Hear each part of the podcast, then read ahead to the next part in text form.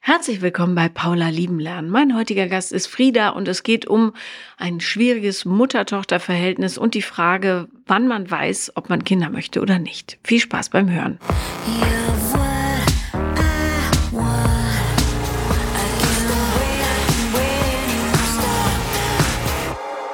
Herzlich willkommen, Frieda. Hallo, danke, dass ich da sein darf. So sehr kurzfristig. Das ja, ich habe, ähm, wir haben heute vier Brüste für ein Halleluja aufgenommen und ich dachte, lass uns das Studio noch etwas länger nutzen. Und man muss dazu sagen, solltet ihr Geräusche im Hintergrund hören, wir haben hier in diesem Raum drei Hunde, die zum Glück jetzt alle gerade liegen. Wir hoffen das Beste. Okay. Sag mal, worüber wollen wir sprechen heute? Also ich habe eigentlich zwei große Themen, die aber für mich auch so ein bisschen zusammenhängen. Ich hatte dir, glaube ich, letztes Jahr mal geschrieben, irgendwie so im Spätsommer, Herbst, habe das dann aber selber nicht mehr weiterverfolgt, also muss ich dazu sagen. Ja. Ähm, und ich habe ähm, schon immer eigentlich ein, ähm, ein, großes Thema mit meiner Mutter. Mhm. Ähm, wir haben keine einfache Beziehung zueinander. Ähm, das läuft immer mal wieder besser, mal wieder schlechter. Letzten Herbst war es gerade besonders schlimm. Ähm, deswegen hatte ich dir auch geschrieben. Und dann ähm, das Zweite, was aber tatsächlich der Grund war, weshalb ich mich dann gestern mhm. nochmal bei dir gemeldet habe, ähm, war, dass ich dann ähm, letztes Jahr im Herbst ungewollt schwanger geworden bin. Ähm, hatte dann einfach erstmal damit ein bisschen äh, zu knabbern auch. Und ähm, ja, ich habe gemerkt durch diese ungewollte Schwangerschaft, die ich auch ähm, entschieden habe abzubrechen. Das war für mich relativ schnell klar, dass aber dieses ganze Thema ähm, Kinder, Kinderwunsch, Kinder nicht haben wollen, ähm, eins ist, was mich eigentlich schon relativ lange begleitet und eben auch gerade in, ähm, ja, in Bezug auf die Beziehung zu meiner Mutter und die Erfahrungen, die ich selber gemacht habe als, als Kind. Und ähm, ja, ich merke, dass ähm, seit ich diesen Abbruch gemacht habe, ich auch einfach einen, ja, so einen wahnsinnigen Bedarf habe, mich, mich damit auseinanderzusetzen. Also mhm. das, es geht mir, es geht mir irgendwie durch den Kopf. Und ich finde es aber unglaublich schwierig, mich dem Thema anzunähern, ähm, weil ich das Gefühl habe, egal in welche Richtung ich über einen möglichen Kinderwunsch nachdenke, ähm, frage ich mich immer, was ist jetzt davon meine Sozialisation, was sind meine persönlichen Erfahrungen, die das vielleicht negativ geprägt haben aber umgekehrt, ähm, was ist vielleicht eine gesellschaftliche Erwartung, dass das ja eigentlich der Normalzustand ist, Kinder haben zu wollen. Also ich habe das Gefühl, ich finde es total schwer zu erkennen, was ist eigentlich, was bin wirklich ich da drin und was sind irgendwelche Einflüsse, die ähm, meine ganze Haltung dazu ähm, total beeinflussen. Und äh, ja, nee, da habe ich Redebedarf. Dann lass uns doch mal bei deiner Kindheit anfangen. Mhm. Wie bist du aufgewachsen? Mit wem und so? Ähm, also meine, meine Eltern haben sich sehr früh scheiden lassen. Ähm, ich war vier, glaube ich. Also ich habe keine wirklichen Erinnerungen daran, dass, dass meine Eltern ein Paar sind. Oder dass die, dass die überhaupt großartig miteinander interagieren. Das gab es danach nicht mehr so richtig. Ähm, meine Mutter ähm, ist alleinerziehend gewesen. Ich bin auch ein Einzelkind. Also waren quasi wir wir beide. Und meine Mutter ist ein sehr rastloser Mensch ähm, und entsprechend unverwurzelt bin ich aufgewachsen. Also wir sind viel umgezogen. Es gab immer mal wieder einen neuen Partner. Ähm, es gab eigentlich immer alle fünf, sechs Jahre die Situation, wo es eine sehr große Veränderung gab. Ich auch wieder auf eine andere Schule kam, es einen neuen, neuen Ort gab, ein neues Umfeld. Ähm, also das war, war sehr unstet. Und generell die Beziehung zu meiner Familie ist jetzt auch nicht sonderlich eng. Mhm. Also wie ist deine Mutter wiederum aufgewachsen?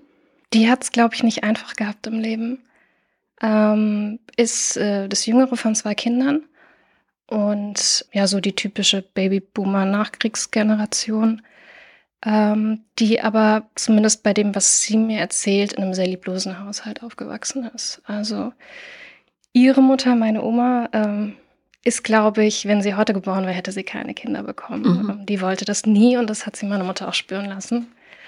Ähm, leider bis zu einem, leider bis zu einem Punkt, wo die beiden auch überhaupt keinen Kontakt mehr haben seit seit einigen Jahren jetzt schon.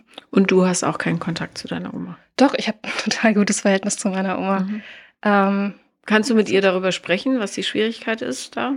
Meine, also meine Oma verleugnet das total, habe ich den Eindruck. Ähm, ab und zu, wenn sie es adressiert, dann eher mit einer Frage, dass sie ja gar nicht verstehen kann, was jetzt eigentlich das, das Problem ist so richtig und dass sie weiß, sie war nicht so die warmherzigste Mutter, ähm, aber ja, es, es war nun mal halt so.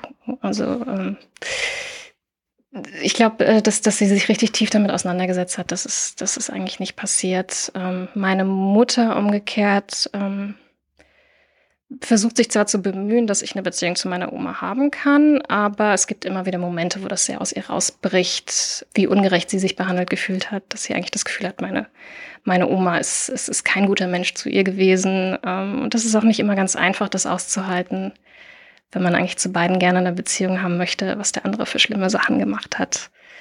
Ähm, also da merke ich, dass ich dann selber das oft gar nicht so gerne hören möchte und das auch ziemlich, ziemlich abblocke.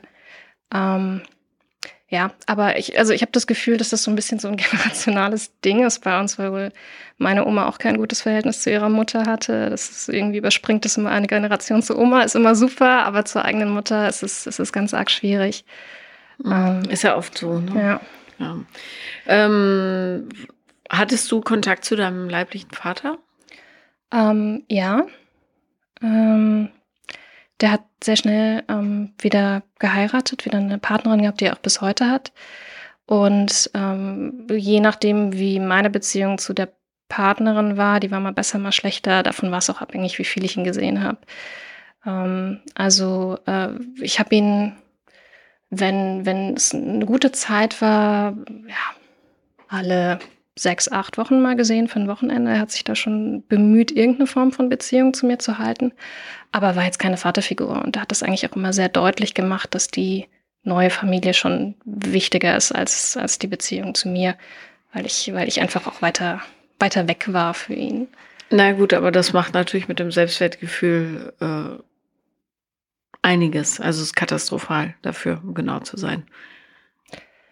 Ja, also ich glaube, ich habe schon viel, gerade in, in meiner Jugendzeiten gehabt, wo ich mich sehr allein gefühlt habe. Ähm, weil auch da dann die Beziehung zu meiner Mutter anfing zu bröckeln. Sie sagt aus heutiger Perspektive, manchmal, wenn wir im Streit sind, dass es so einen Zeitpunkt gab, ab dem sie nicht mehr wirklich viel mit mir anfangen konnte. Und ähm, also als du in die Pubertät eingetreten bist, oder was? Genau, Genau. Ähm, da hat sich ja unsere Beziehung entfremdet. Das hing viel damit zusammen, dass sie auch in einer sehr schweren Lebensphase gerade war. Ähm, Inwiefern war die schwer? Ähm, ich glaube, aus heutiger Sicht würde man wahrscheinlich neubonisch sagen, sie war in einer toxischen Beziehung oder in einer mhm. Co-Abhängigkeit. Ähm, wir sind damals für den, für den äh, Partner, um den es da ging, ähm, weggezogen aus unserer, aus unserer Heimat. Ähm, Sie hatte ihren Job aber noch in der alten Heimatstadt, was für mich hieß, sie war unter der Woche nicht da. Ähm, war, war nur am Wochenende da und wenn sie da war, war sie sehr überfordert und sehr leicht reizbar. Und wie hast du dich mit dem verstanden? Total gut. Mhm. Also, ähm, es, wie gesagt, es, es, gab mehrere Partner, aber von dem würde ich sagen, ähm, so, so, schwierig und ungesund, glaube ich, die Liebesbeziehung war, war er für mich am ehesten eine Vaterfigur. Mhm. Habt ihr noch mhm. Kontakt heute? Ah, nein, der lebt nicht mehr. Ah, okay. Hm. Und äh, wie sah es mit deinem Beziehungsleben aus dann, als du schließlich Flügge geworden bist?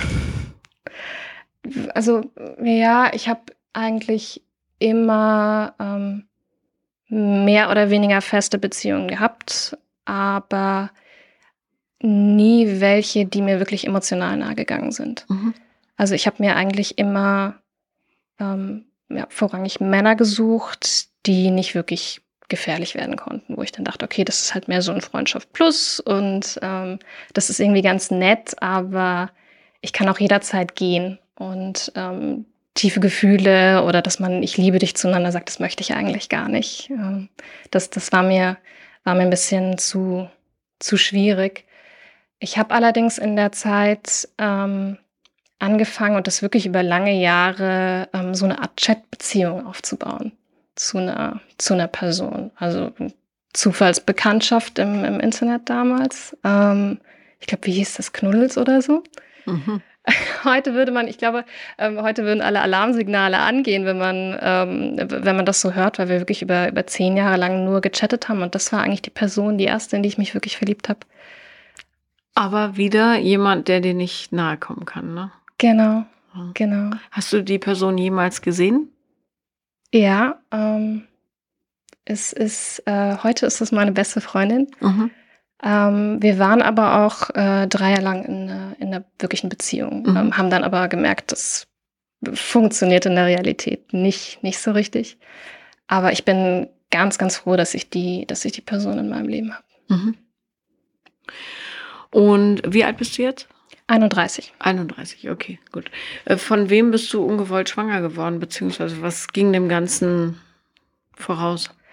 Ähm, das äh, hat mein jetziger Partner mit mir zusammen zu verantworten, ähm, der auch, würde ich sagen, die erste richtig gesunde, stabile Beziehung ist, in, in der ich bin. Ähm, wir sind gut zwei Jahre zusammen. Ähm, passiert, ist das, passiert ist das letzten Herbst.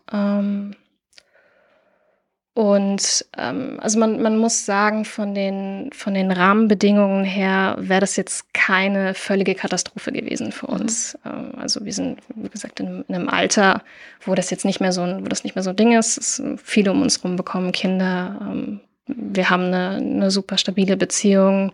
Finanziell wäre es kein Problem gewesen, aber naja, das Wollen ist halt auch immer ein Faktor. Und ähm, man darf ja, wenn das passiert, so eine Zwangsberatung machen. Ähm, die zum Glück, also das war eine sehr, sehr gute Beratung, muss ich sagen. Ich habe da ähm, gute Erfahrungen mitgemacht, ähm, weiß aber, dass das nicht selbstverständlich ist in Deutschland.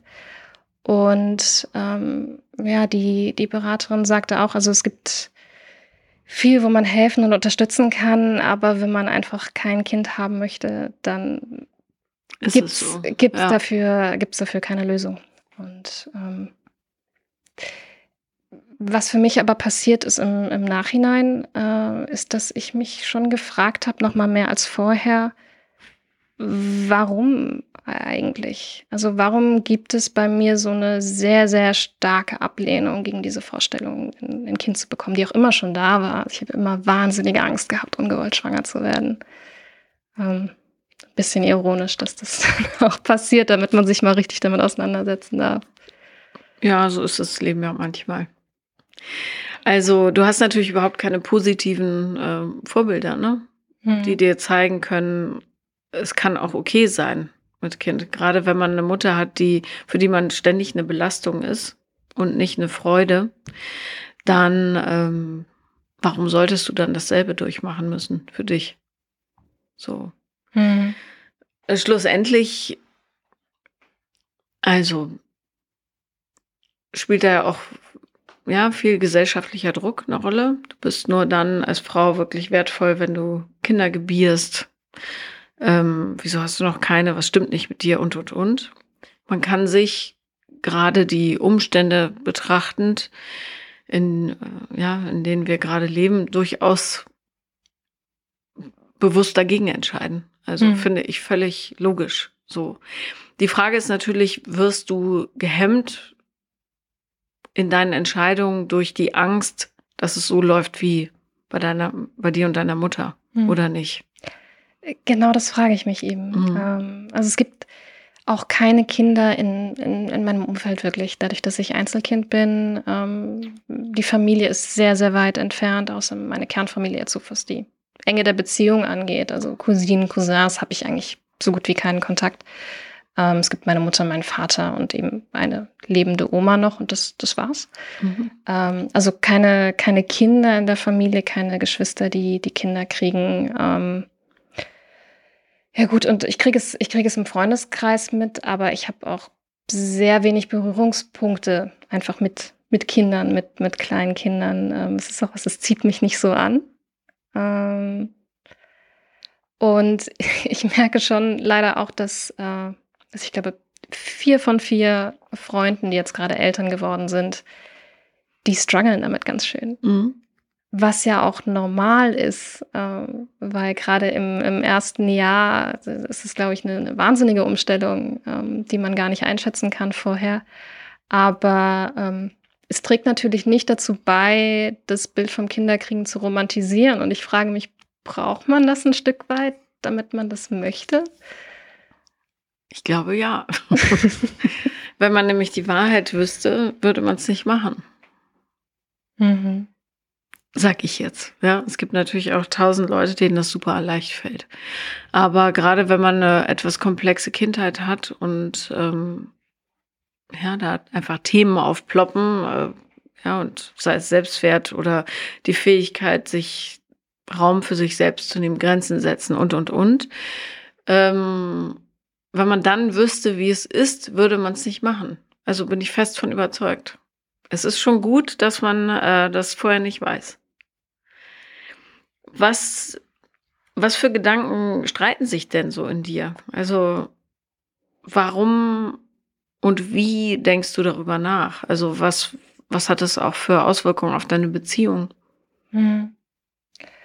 Also, ich merke, was tatsächlich etwas belastend ist, ist seit dieser, ähm, dieser Schwangerschaftserfahrung, dass nochmal mehr in meinem Kopf ist, jeden Monat, äh, wenn ich weiß, okay, ich kriege jetzt meine Periode. Mhm. Leider seit dem Abbruch ist die auch ein bisschen unregelmäßiger, was dann schon dazu führt, dass ähm, ich ein, zwei Mal äh, seitdem in Situationen war, wo ich dachte, oh Gott, es kann eigentlich, es kann eigentlich nicht sein, ähm, aber ich habe Angst, dass es schon wieder so ist. Mhm.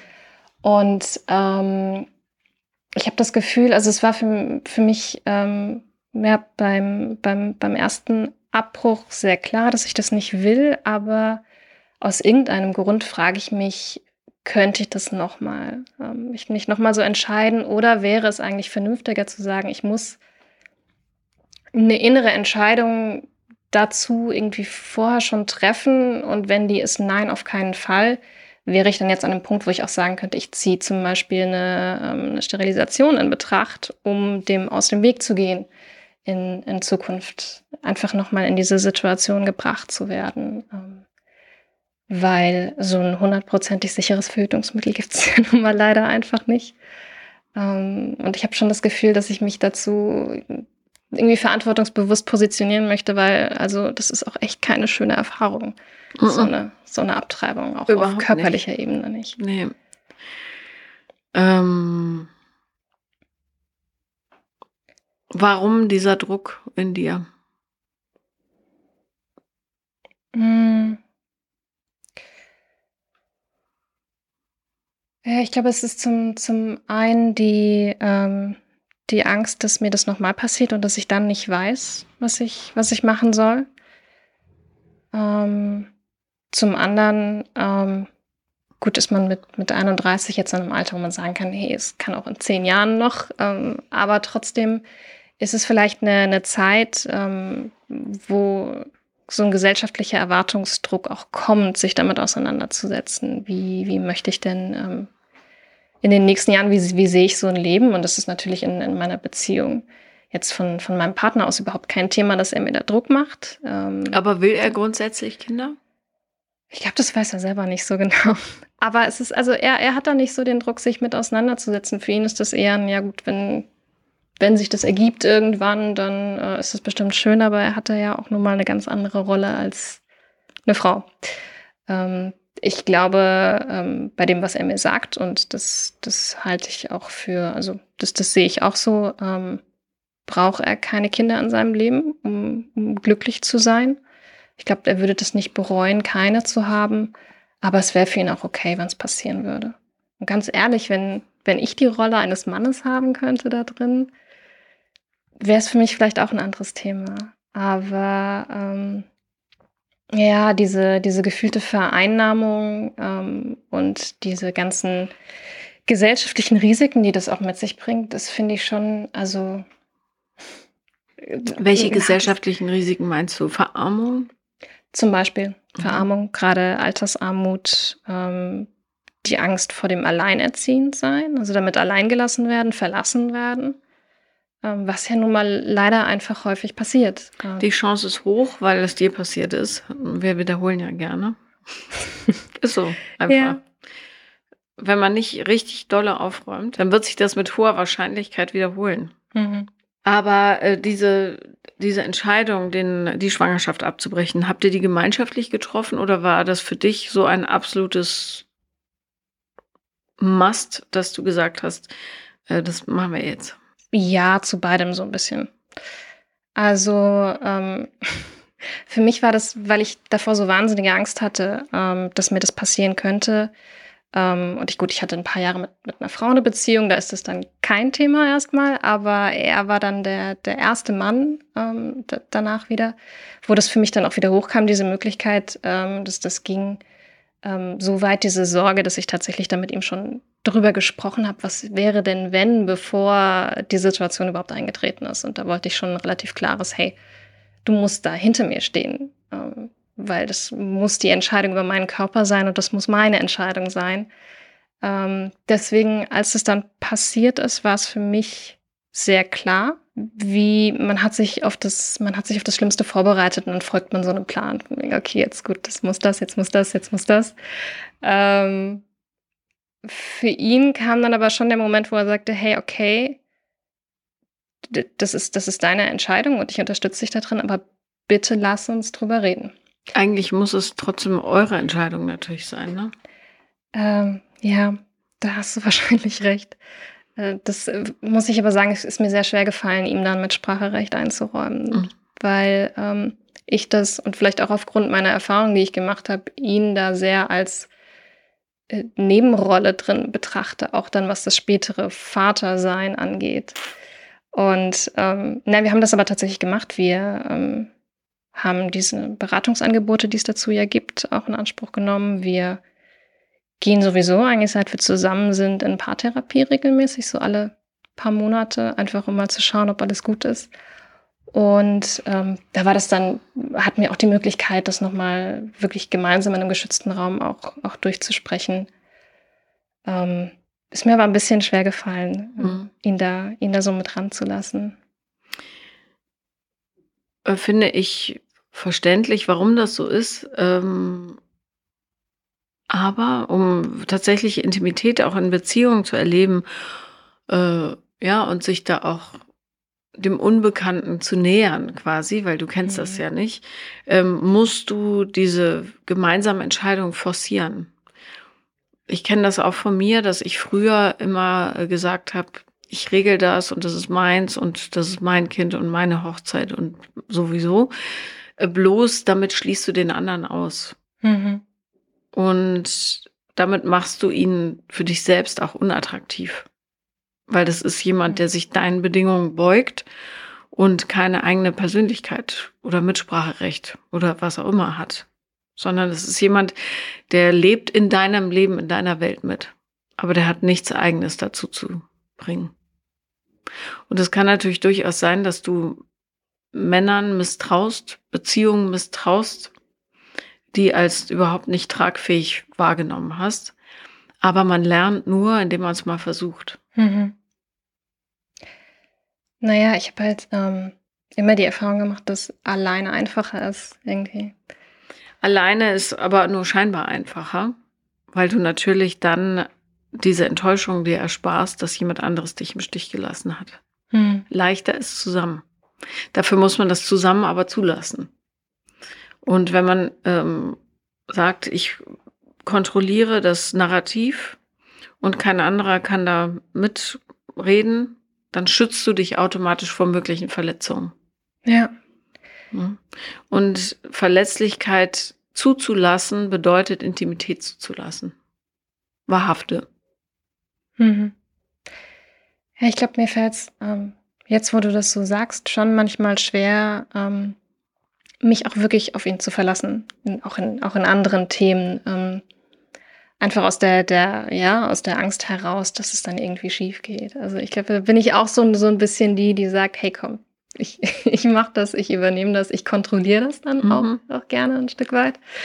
Ähm, und äh, ja, vielleicht nehme ich ihm an einer oder anderen Stelle die Möglichkeit, sich, sich mehr einzubringen, auch bei, bei ganz, ganz banalen Themen. Wenn es jetzt um, weiß ich nicht, Haushaltsgestaltung geht, weil muss halt die Spülmaschine so und so ausgeräumt werden und nicht anders. Ich äh, kann das so gut nachvollziehen, weil ich diese Storyline auch mal im Kopf hatte, viele Jahre mhm. lang.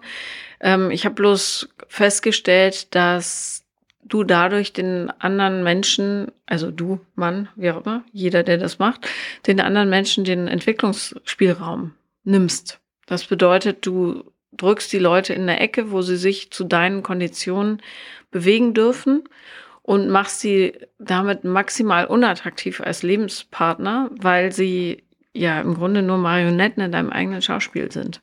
So. Spülmaschine ist ein sehr gutes Beispiel.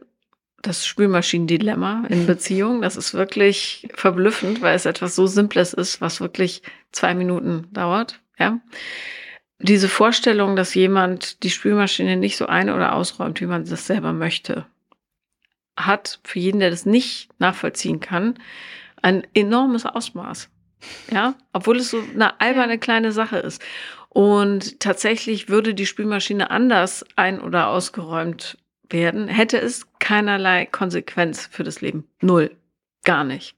Aber nichtsdestotrotz ist dieser kleine, diese kleine Tätigkeit durchaus in der Lage, ganze Beziehungen zu sprengen. Warum ist das so? Weil sich dort auf eine ganz alltägliche Art zeigt, wie groß die Angst ist, äh, dem anderen Mitverantwortung für das eigene Schicksal zu übergeben. Mhm. So. Und das ist etwas, das lernen wir von Kindesbeinen an, durch Elternhäuser, wie du es hattest, wie ich es hatte. Nichts ist verlässlich, alles kann sich jede Sekunde ändern und wenn ich es nicht regle, dann wird es mir wehtun. So, ja. Die Spülmaschine ist dafür wirklich nur ein Symbolbild, weil ob die Spülmaschine so oder so ausgeräumt oder eingeräumt wird, ist scheißegal und es ändert nichts, gar nichts, null an der Lebenssituation. Aber an so Kleinigkeiten zeigt es sich eben. Und das Gute ist, an diesen Kleinigkeiten kann man auch üben, das loszulassen. Nämlich indem du, wenn du merkst, du fährst wieder hoch, weil die Tassen liegen da und es ist überhaupt nicht räumlich gut ausgenutzt, wie man es eigentlich sonst voll machen könnte und so weiter. Ja, ja da passt noch viel mehr rein. Ich sehe es doch. ähm, und wieso sind die Suppenteller hinter den Frühstückstellern, so werden die nicht sauber und so weiter. Ja? Mhm. Ähm, wenn du das merkst, ja, oder bei anderen Sachen, wie die Handtücher gefaltet sind, was auch immer, kannst du dort dein Bewusstsein hinlenken. Weil Heilung funktioniert immer so, dass man spürt erstmal, wo es zwickt. Und dann kann man gucken, was die Krankheit ist und dann die richtige Medizin drauf tun. Mhm. Äh, so, und wenn du deine Aufmerksamkeit dann nicht auf ihn lenkst, die größte Pfeife auf Gottes weiter Flur in Sachen Spülmaschine einräumen, sondern auf dich, die du hochfährst wegen einer absoluten Nichtigkeit und dir dann sagst, aha, hier ist die ganz, ganz große Angst vor Kontrollverlust. Und hinter dieser Kontrollverlustangst steht Verlustangst, ähm, Misstrauen, ja, mangelndes Urvertrauen, geringer Selbstwert und, und, und, all die Sachen. Ähm, weißt du, dass es wieder nur vom Leben wie so eine Art Lichtschalter ist, der angeht, damit du siehst. So. Das ist super komplex, ja, und das dauert auch echt lange, aber ähm, es gibt diese Situation ja hundertmal am Tag. Kleinigkeiten, Nichtigkeiten, mhm. die einen so dieses, ich kenne das total, mhm. ja, und ähm, da muss man sich unbedingt rausentwickeln, zulassen, dass jemand es anders macht und dein Leben trotzdem nicht in Gefahr ist. Ja, also ich ein bisschen besser bin ich da drin auch, glaube ich, schon geworden. Also meine, meine aktuelle Strategie ist, ähm, ausräumen ist okay, es gibt eine begrenzte Anzahl von Schränken und dann suche ich halt, wo die Sachen gelandet sind.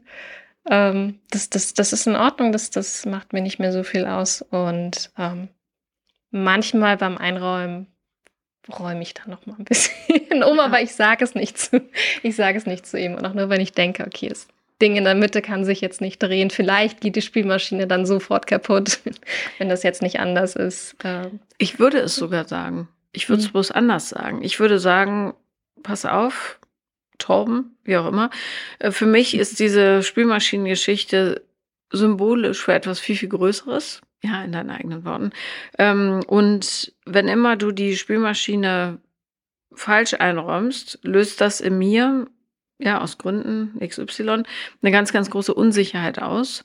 Und das ist für dich vielleicht schwer erkennbar oder nachvollziehbar, aber für mich ist der Kontrollverlust, den ich dabei erleide, elementar, weil XY. Mhm. Und um mir zu helfen, würde ich dich bitten, dass wir so eine Art Spülmaschinen-Einräumprotokoll uns darauf einigen und wir das immer so machen. Nicht, weil es wichtig ist für die Spülmaschine, sondern weil es für mich wichtig ist.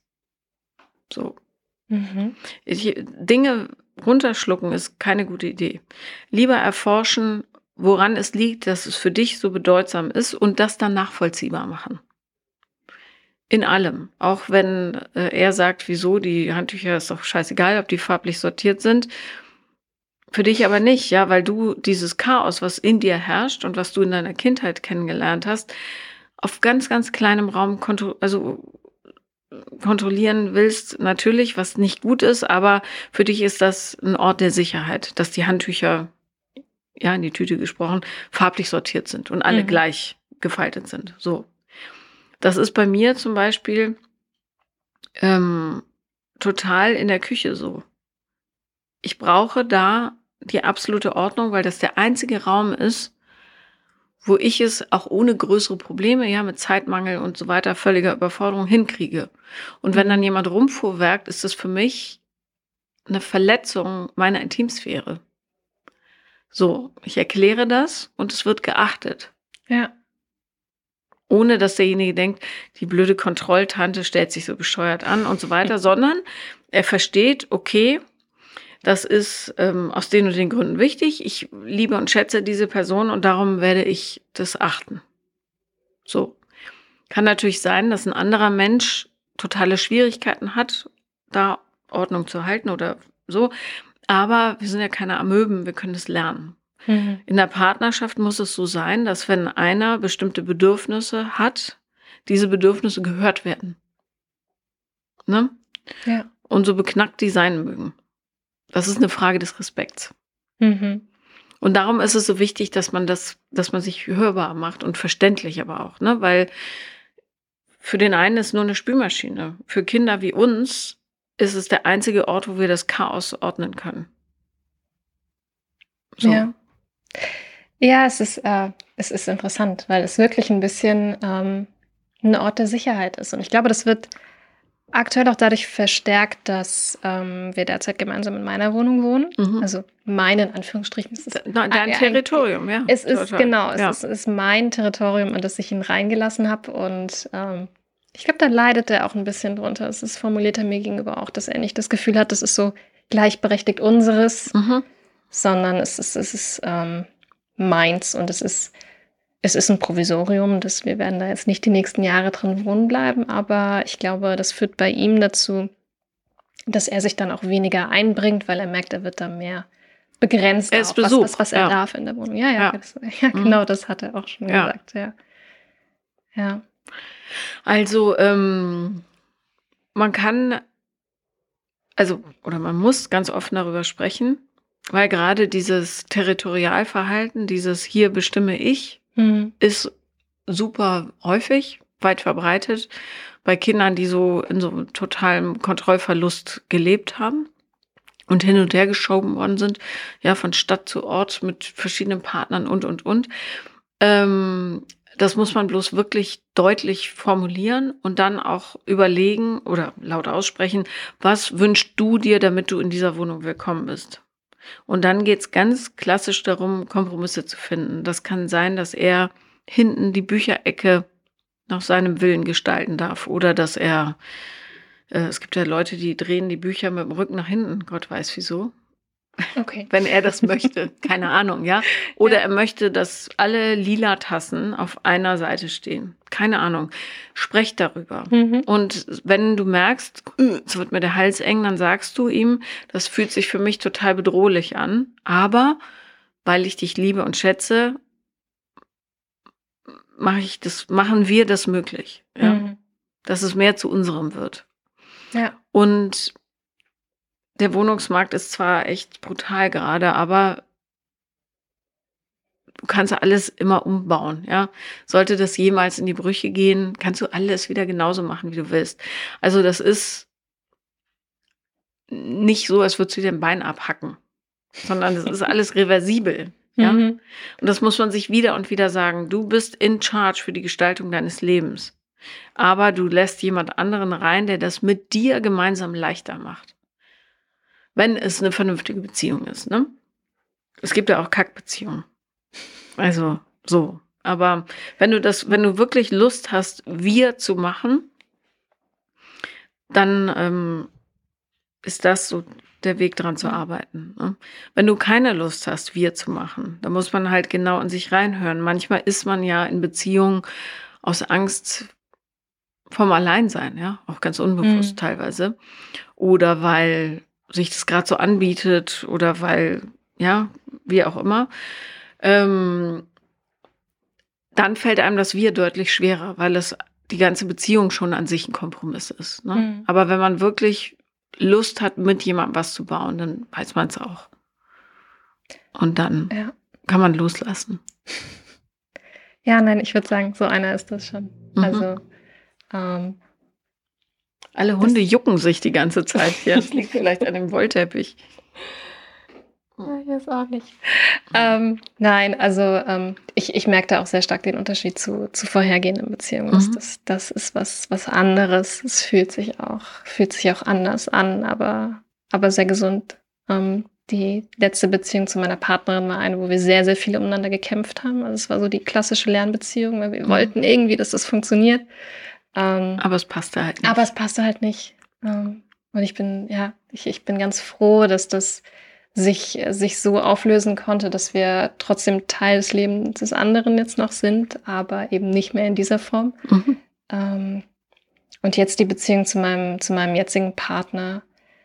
Ich hoffe, aber so fühlt es sich auch an, ähm, dass das so dieser, dieser dritte Typ ist, der, ähm, mit dem man vielleicht auch ankommen kann. Ja. Also es ist, es ist ein sehr, sehr ruhiges, gehaltenes Gefühl. Und es tut mir total gut. Gut.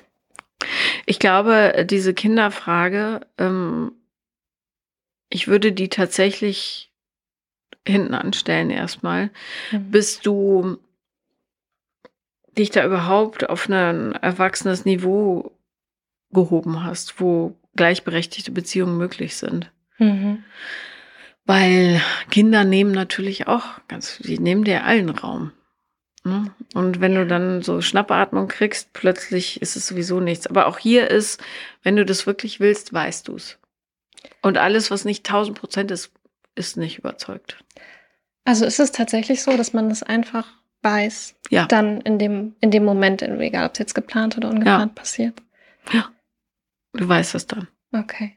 Und äh, du darfst ja aber auch wirklich, die Gesellschaft macht einem so viel Druck, in so einer Frage darfst du dir keinen Druck machen lassen, weil es wirklich eine Entscheidung des Herzens ist. Hm. Ich, ich habe halt einfach Angst, dass ähm, dieses ganze Kinderkriegen-Thema bei mir so derart negativ konnotiert ist, dass es mir auch schwerfällt, da eine positive Erzählung zuzulassen, wie das vielleicht auch sein könnte. Aber das würde es auch sein, wenn du dann ein Kind hättest, weißt du? Mhm. Und darum ist es viel wichtiger, dass du deine Vergangenheit aufräumst, um überhaupt Raum für eine Zukunft zu haben. Ja. Das heißt, ähm, A, alles aussprechen, was dich, was dir wehtut und was dich stresst und stört und so weiter. Und keine Scheinbeziehung mehr führen, auch nicht mit Leuten, mit denen man verwandt ist. Das heißt, wenn deine Mutter dich verletzt oder schräge Sachen macht oder so, das sagen. Mhm. Wenn du dich mit etwas unwohl fühlst, das sagen. Nur dann kommen und sie besuchen, wenn du das wirklich willst, nicht weil man es so macht. Ja. Ne? Ja, ich finde das, äh, ich finde das total schwer. Ähm, ich habe manchmal das Gefühl, dass ähm, wir es beide noch nicht geschafft haben, uns so von dieser Mutter-Kind-Beziehung richtig zu emanzipieren. Ähm, also ich, ich fall da total in, ähm, in Muster zurück und verhalte mich auf eine Art, wie ich eigentlich nicht bin. Mhm. Ähm, und äh, ich, ich merke, dass mir das, es, es, es wird besser, ähm, aber es ist halt immer mal so eine, so eine wellenförmige Bewegung. Ähm, mir total schwerfällt, auch, auch Nähe zu ihr gerade zuzulassen. Also ich früher war das noch schlimmer, dass ich das wirklich ganz, ganz schwer ertragen konnte, überhaupt Körperkontakt zu haben. Ähm, oder ja, sowas wie ein ähm, ich habe dich lieb oder so, das, das wollte ich nicht hören und das, das, konnte ich aber auch nicht zu ihr sagen. Fällt mir immer noch schwer. Meinst ähm, du es denn wirklich? Mh, mm.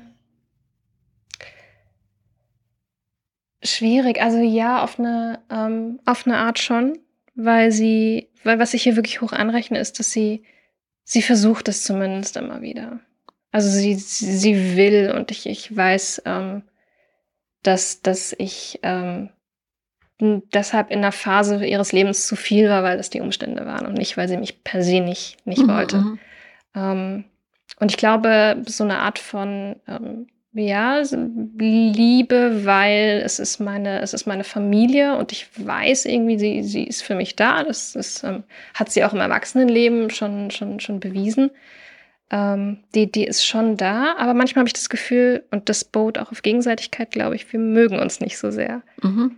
Also da in, in, in diesem ähm, direkten Interaktion, wir müssen gucken, dass das sehr, sehr limitiert ist, damit es, damit es gut für uns ist. Aber dann äh, sprich das doch aus. Ich glaube, wir verstehen uns nicht. Hm. Und das wird ihr möglicherweise nicht anders gehen. Also das ist, ich finde halt, man muss keine Beziehung krampfhaft führen. Gar keine im Leben. Mhm. Und man kann ja trotzdem respektvoll miteinander sein und sagen, ich besuche dich mal oder so oder herzlichen Glückwunsch zum Geburtstag, aber ähm, weil man es in dem Moment wirklich will und nicht, weil man es muss.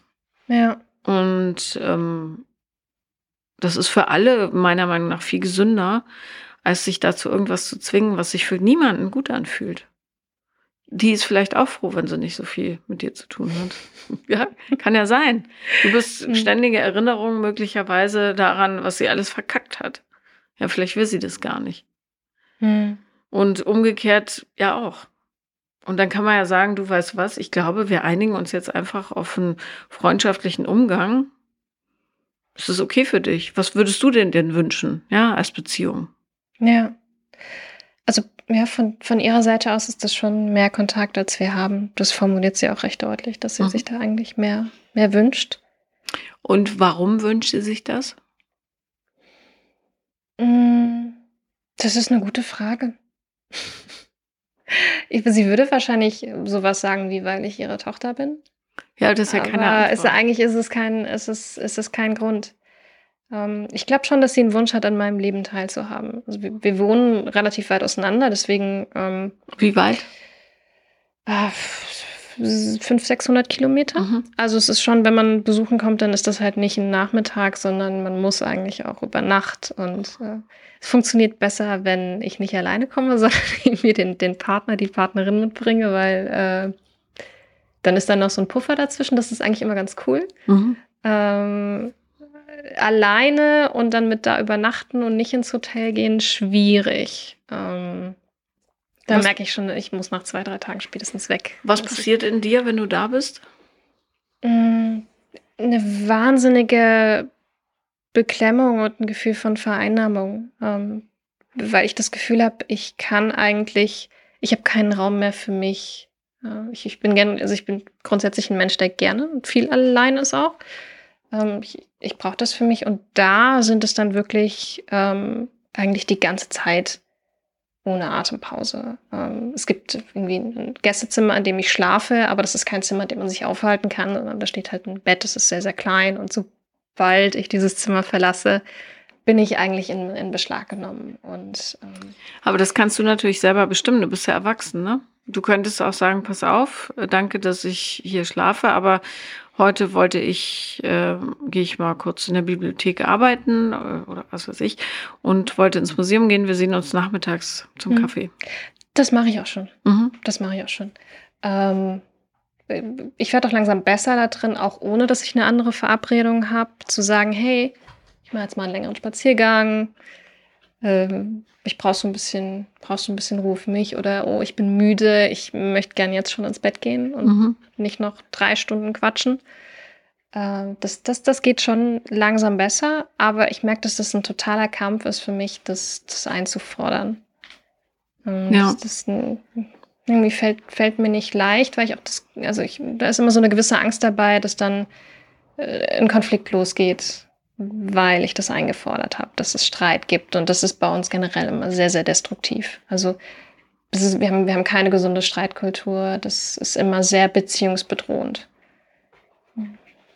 Also zum Beispiel, ich lerne das jetzt auch durch meinen, durch meinen Partner, dass man auch streiten kann und weiß aber trotzdem in der Beziehung ist alles gut. Mhm. Das, ist, das macht keine Angst äh, und man schafft es gut, sich wieder zu vertragen. Äh, es ist nicht so, ist nicht so allumfassend. Mit meiner Mutter ist das Streit, so ich das Gefühl habe, dass das ja bedroht jetzt die ganze Beziehung. Das könnte alles verschlingen, wenn das jetzt, wenn das jetzt kippt. Ähm, dann spricht man vielleicht auch mal die nächsten Monate nicht miteinander. Und ja, da ja, laufen wir manchmal beide ganz schön auf Eierschalen, weil man das versucht zu vermeiden. Aber das macht natürlich die Situation noch krampfiger und, und schlimmer auch miteinander. Und ähm, ja, habt dann so wirklich ehrliche Gespräche, die nicht nur so ein Smalltalk sind. Das ist schwierig, das zu führen. Das finde ich aber ja schon noch irgendwie schade. Naja, vor allen Dingen ähm, sorgt es dafür, dass keiner so richtig zu seinem Recht kommt. Hm. Also, was wäre so schlimm daran, sich richtig zu streiten? Weißt du, sie kann ja nichts tun. Ja, das ist aber noch nicht so ganz bei mir angekommen in manchen Situationen. Ich mhm. als, als, Kind habe ich sehr viel Angst gehabt vor ihr. Genau. Ja. Ähm, es wird dir sicher helfen, in dem Moment zu sagen, okay, ich bin jetzt kein Kind mehr, sondern eine erwachsene Frau. Und selbst wenn sie sagt, äh, ich verlasse dich oder was weiß ich, du bist nicht mehr mein Kind, hat das mhm. Ja mit deinem persönlichen Leben, was du dir gebaut hast, nicht so irre viel zu tun, weil du ja sowieso schon auf Distanz gegangen bist. Ja. Also aus dieser Kinderrolle rauszukommen, ist sicher da ganz elementar, denke ich. Und das kannst du nur, wenn du für dich selber Grenzen setzt und die Grenzen setzt du am besten, indem du deine Bedürfnisse offen formulierst. Das heißt zum Beispiel zu sagen, du, mir fällt es immer wahnsinnig schwer, dich zu besuchen weil ich Angst habe vor Streitigkeiten und so weiter. Aber in Wahrheit habe ich das Gefühl, dass wir, dass unsere Beziehung, keine Ahnung, ja, in die Tüte gesprochen, sehr konfliktbeladen ist und mich belastet das. Wie siehst du das eigentlich? Mhm. Und schon bist du in einer Unterhaltung, die deutlich mehr Tiefe hat als alles, was ihr wahrscheinlich sonst so besprecht. Ne? Diese, diese Angst davor, Dinge auszusprechen, die muss man so ein bisschen ablegen wenn man merkt, mit der Person geht gar nichts voran, weil die einfach null reflektiert und so weiter, dann kann man nochmal neu überlegen, äh, ob man äh, die Beziehung wie überhaupt weiterführt oder ob man dann wirklich so ein oberflächliches Gegacker macht, einmal im Jahr. Ja. Was halt irre uninteressant ist. Aber die meisten meiden den Versuch, überhaupt mal ins Gespräch zu kommen. Ne? Und damit, da geht es wirklich hauptsächlich darum, sich selber also die eigenen Gefühle anzuerkennen und die dann auszusprechen. Mehr ist es nicht. Mhm. Oder was heißt mehr ist es nicht? Aber äh, es ist ja schon ganz schön viel. Aber das ist der Trick. So. Und indem du das tust, äh, gestehst du dir auch selber zu, dass du erwachsen bist und eben nicht mehr in dieser Kinderbittstellerrolle, wo du einfach warten musst, bis das Gewitter vorbeiziehst, damit du nicht völlig vom Blitz zerfetzt wirst. Ja. Ähm, wie hält man sowas aufrecht, so einen Dialog? Weil das ist ja nicht mit, ich spreche das einmal ausgetan. Ähm, haben tatsächlich im letzten, letzten Winter einen Moment gehabt, wo wir nicht schon in einem Konflikt drin waren, aber es gab noch, noch einen zu klären, der so ein bisschen vor sich hin geschwelt hat. Und da habe ich es tatsächlich geschafft, mal zu ihr zu sagen, hey, ich glaube, unsere Beziehung ist eigentlich schon so ein bisschen kaputt gegangen, damals, als wir da unter gewohnt haben, in, in der und der Zeit. Und äh, ich merke, dass ich zum Beispiel darauf stark mit Rückzug reagiere und ich merke, dass dich das verletzt, weil du merkst, du wirst abgelehnt von mir. Ähm, was, was auch ein Vorwurf ist, der, den ich sehr häufig zu hören kriege. Dass, mhm. dass sobald ich irgendwas nicht möchte, ist dann sie als, als Person ablehne. Ähm, ja, ich habe ja das gesagt, dass ich das Gefühl habe, das ist so meine, meine Reaktion darauf irgendwie, ähm, dass ich mich halt oft allein gefühlt habe. ähm, in der Zeit. Und das, das, war, das war ein total schöner, ehrlicher Moment zwischen uns. Mhm. Sie hat sich bei mir entschuldigt, was ich irgendwie gar nicht erwartet habe in dem Moment. Ähm, und da dachte ich dann danach, hey, cool, ähm, da, da, sind wir jetzt irgendwie weitergekommen, aber ich merke, je länger das her ist, desto mehr rutscht man dann auf einmal wieder zurück in so ein in so so ein Verhalten, wo sich für mich vieles anfühlt wie Zwang und wie ich werde vereinnahmt und ich will das nicht, aber ich will sie auch nicht verletzen und sie merkt es aber irgendwie und fühlt sich dann zurückgestoßen. Also ich, ich finde es total schwer, diese, weil das auch ja, anstrengend ist, diese, diese ehrliche Ebene aufrecht zu erhalten und ähm, ja, wie, wie, wie macht man das? Und, oh. Hunde schütteln. Ähm, naja, du musst es wieder und wieder ansprechen. Das ist ja. halt leider der Nachteil. Du wirst nicht magischerweise plötzlich alles heilen, indem du es einmal machst, ja. sondern wann immer einer von euch oder egal mit wem in so eine Schiene rutscht, müsst ihr es, müsst ihr es aussprechen. Einfach sagen, pass auf, ich habe das Gefühl, wir waren schon mal weiter. Mhm. Das sind alle drei bei mir. Ähm, und ich würde gerne äh, da nochmal anknüpfen. Und vor allem ganz wichtig, das ist ja in Streitigkeiten häufig das Problem, äh, du musst immer zu jedem Zeitpunkt, egal mit wem man streitet, ähm, klar machen, dass du das Verhalten meinst, nicht die Person. Ne? Ja. Und das kann man ganz einfach umgehen, indem man sagt, dein Verhalten XY erinnert mich, stört mich, stresst mich, verletzt mich und nicht du machst, du tust, immer bist du und so weiter, sondern dein Verhalten. Und irgendwann verstehen das auch die stumpfesten Leute, dass man nicht sie als Mensch ablehnt. Und man kann ja durchaus auch im Streit sagen, ich mag dich, aber dein Verhalten gerade und so weiter. Ne? Mhm. Ähm, das, je mehr und offener man kommuniziert, desto einfacher wird's. Ist tatsächlich so. Und wenn du irgendwann zu dem Punkt kommst, wo du sagst, dass diese Beziehung äh, funktioniert für mich nicht mehr, auch gut. Weißt du? Ja. Ich will halt, also ich glaube, ich möchte das wirklich ungern wiederholen, ähm, weil es das ja so mit meiner Mutter und meiner Großmutter schon gibt. Und ja. auch meine Großmutter mit ihrer Mutter wiederum äh, genau das Gleiche am, am, am Laufen hatte. Und eigentlich ja, ich du, du kannst es ja auflösen. Weißt ja. du, das ist, das hast du in der Macht, äh, in, in der Hand. Das liegt in deiner Macht. Du hast es in der Hand. So. Ja. Äh, und zwar, äh, das sind ja immer die schwarzen Schafe der, des Familiensystems, die die mit dem Finger drauf zeigen. Ähm, indem du es wieder und wieder ansprichst. Das nervt die anderen mhm. halt, ne? Weil die müssen sich dann bewegen und dann reagieren die mit Aggression und Ablehnung und so weiter. Aber wenn man da ein bisschen sportlich dran bleibt und vor allem auch einsieht, dass es nichts mit deinem Wert als Mensch zu tun hat, wenn die sagen, will ich aber nicht, du bist doof oder so, hör doch auf damit, dann äh, kann man das durchaus lange durchhalten, wenn man da Bock drauf hat. Ne? Hm. Man muss sich immer klar machen, das ist deren Süppchen, das musst du nicht auslöffeln, aber du kannst ein schönes Töpfchen bereitstellen, ja, um das warm zu machen. So. Ja. Und ähm, mit so einem geheilten Selbstverständnis vor allen Dingen sind dann auch andere Entscheidungen im Leben klarer. Zum Beispiel, möchte ich Kinder haben? Möchte ich mit dem oder dem Partner oder Partnerin zusammen sein? Will ich da und dort wohnen? Äh, oder wie will ich wohnen? Ähm, weil du momentan viel zu sehr damit beschäftigt bist, diese Urbeziehung irgendwie klar zu kriegen, ja.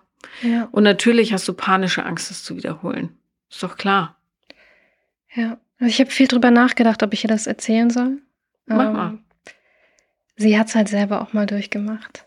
Und ähm, das war, also ich habe das auf recht unschöne Art rausgefunden damals. Ähm, über, einen, über einen Brief, den sie an dieses Kind geschrieben hätte, mhm. der in einem meiner Bücher gelandet ist. Ähm, also ja, wir haben da bis heute auch nie drüber gesprochen. Dass du den Brief kennst. Dass ich diesen Brief kenne. Sie weiß das, weil ähm, ich ihren damaligen Partner, mit dem ich so ein enges Verhältnis hatte, mhm. darauf angesprochen habe und mit dem drüber, drüber geredet habe. Und ähm, Ja, ich glaube schon, dass das diese Unfähigkeit, darüber zu reden, ich habe das auch, sie hat es ein paar Mal versucht, das anzusprechen, um sich auch zu erklären.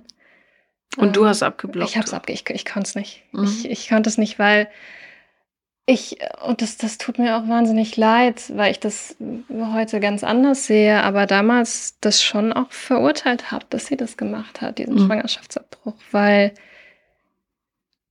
sie hat mir damit ja ein Geschwisterchen genommen, was dann, also ja, ich glaube, es ist auch total egoistisch, das so zu, so zu sehen, aber ich glaube, ich dachte damals, ähm, dann bin ich ja weniger allein, wenn es dann noch jemanden, mhm. noch jemanden gibt. Aber dann sag ihr das doch so. Das ist doch ein super Gesprächseinstieg.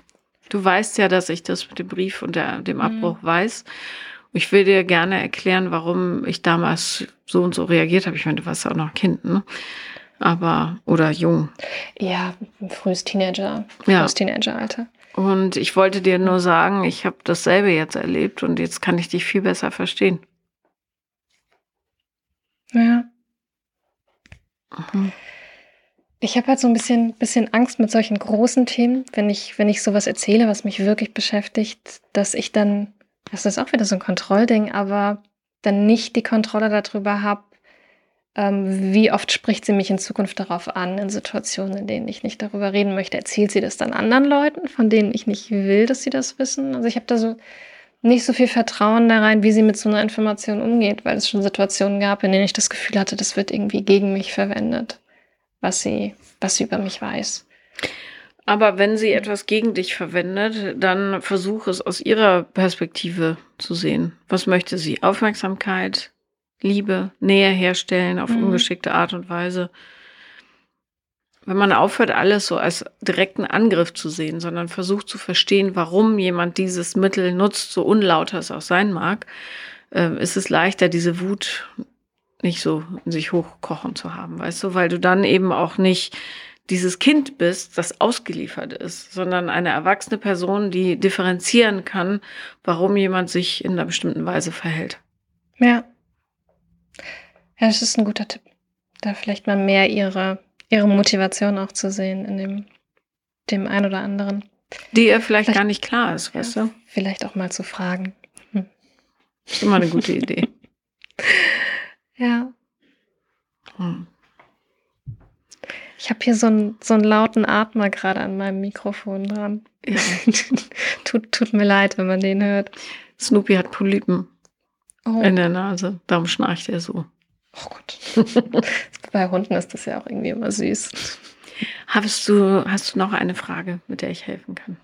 Um, ähm, also, ja gut, ich habe nicht die Erwartungshaltung, dass das jetzt heute geklärt wird, dieses, ähm, wie setze ich mich damit, damit auseinander ähm, mit der Kinderfrage. Aber das, was ich rausgehört habe, was du mir sagst, ist ja, lass erstmal die Auseinandersetzung. Ich glaube, dass du das gerade nicht brauchst. Mhm. Aber das ist nur meine Meinung. Also ich glaube, dass wenn es sich richtig anfühlt, wirst du es wissen. Ja. Alles andere ist Theorie, weißt du. Natürlich kann man abwägen, passt das für mich, was sind meine mhm. größten Ängste und, und, und. Aber solange du darüber so intensiv nachdenkst auf diese sehr sachliche Art, ist der unbedingte Wunsch, glaube ich, nicht da. Und solange der nicht da ist, muss man da nicht so viel Energie reinstecken, finde ich. Wie schaffe ich es denn, ein bisschen entspannter damit zu werden, wenn ich will einfach nicht da alle paar Monate in diese Situation geraten, wo ich denke, oh Gott, meine Periode ist drei Tage später als sonst. Wie verhütest du denn? Kondom. Kondom und Symptothermal. Und kannst du dir irgendwas anderes noch vorstellen? Ja, leider schlechte Erfahrungen mit einigen anderen Methoden gemacht. Also alles, was hormonell ist, vertrage ich leider gar nicht. Hormonspirale hast du auch schon mal probiert? Ähm, Habe ich noch nicht probiert. Die sind inzwischen ganz, ganz niedrig dosiert. Ich merke die zum Beispiel gar nicht. Ich merke meinen mhm. Zyklus ganz normal, aber hat keinerlei Auswirkungen. Ist halt da ist der Shop so ein bisschen zu. Das, ich finde das, also bei mir nähert sich das ja eh dem Ende, aber ich finde es total, ich bin Fan. Hormone, ja, aber trotzdem. Also ich merke die gar mhm. nicht. Gibt ja. natürlich auch sensiblere, aber die sind wirklich so mikro, mikro dosiert. Die wirken hauptsächlich lokal. Das ja, also wäre, glaube ich, auch wenn ich nochmal auf was anderes gehe, dann das, was ich am ehesten probieren würde. Und natürlich Vasektomie. Äh, ist jetzt ein bisschen kompliziert, aber man kann es auch rückgängig machen. Und wenn er sich sowieso nicht so sicher ist. Haben wir schon mal drüber gesprochen, aber es ist, ähm, kommt für ihn nicht in Frage. Hm. Mein Mann ist, also, es ist alles sehr entspannt. ja, glaube ich. Es lebt sich, lebt sich damit ein bisschen, bisschen einfacher, aber ich, ich kann es auch verstehen, weil es ähm, ja, doch ja ein Eingriff ist, wo es zumindest keine Garantie dafür gibt, dass es reversibel ist. Und ähm. Ja, wenn ihr noch so jung seid, dann ja. Aber langfristig ja. Und die arbeiten ja auch ganz äh, zu langsam, meiner Meinung nach. Äh, und so, aber es gibt bald, wird es was geben. Für die Männer. Für den Mann, ja. Mhm. Ja. naja, aber wie gesagt, also ich persönlich habe mit der Hormonspirale gar kein Ding. Also, ich finde es hm. sensationell. Ja. Ja, und ähm, alles, was im Leben große Hin- und Herüberlegerei bedarf. Von den, ja, von den normalen, äh, kann ich mir das leisten, will ich das. Von den soften nicht selbst zermarternden Fragen mal abgesehen. Aber alles auch in Beziehungen, wenn du die ganze Zeit hin und her überlegen musst, will ich das, will ich das nicht und so, das, dann ist die Zeit nicht gekommen oder ist nicht das Richtige. Bin ich fest von überzeugt. Wenn du etwas willst, weißt du es. Mhm. Wie eine Vision. Darum, wenn du diese Angst hast, schaff dir einen doppelten Boden an. Ähm, es wird dir sicher viel helfen, das Verhältnis mit deiner Mutter aufzuräumen klare mhm. Kommunikation, immer dran denken, ihr seid auf Augenhöhe, gleich äh, ja, erwachsen. Und ähm, immer den Perspektivwechsel hinkriegen, was ist die Intention des anderen. Nicht, warum ich werde angegriffen, wow, alle Waffen hoch, sondern was will die Person damit eigentlich erreichen? Braucht die Liebe, braucht die Nähe, braucht die Bestätigung und und und. Wenn man Zeit dafür hat, ne? Ich fahre auch manchmal einfach auf 10.000 hoch, Warum nicht? Aber eigentlich kann man es so ganz gut hinkriegen. Das ja. mache ich bei meinen Kindern zum Beispiel immer, da fahre ich gar nicht mehr hoch. Äh, zumindest nicht besonders, weil ich immer denke, okay, was steckt dahinter? Ach ja, logisch. Ja. Das ist toll, wenn du das kannst, dass du da die Ruhe dafür hast dann auch, weil ich finde, das ist ja, das ist ja die große Kunst dann in dem Moment und in der Notsituation, wo es irgendwo schon die Alarmanlage angeht, dann zu sagen, nein. Cool bleiben. Ich, ich gehe mal einen Schritt zurück. Ähm, ja. Ja. Kann man üben. Vielen Dank, dass du da warst. Vielen, vielen Dank, dass du dir die Zeit genommen hast. Das war Paula lieben lernen und wenn ihr auch mal dabei sein wollt, schreibt mir am besten auf Instagram the real Paula Lambert oder guckt auf meine Webseite paulalambert.de, da ist so ein kleiner Slot, da kann man sich eintragen für die Warteliste. Danke.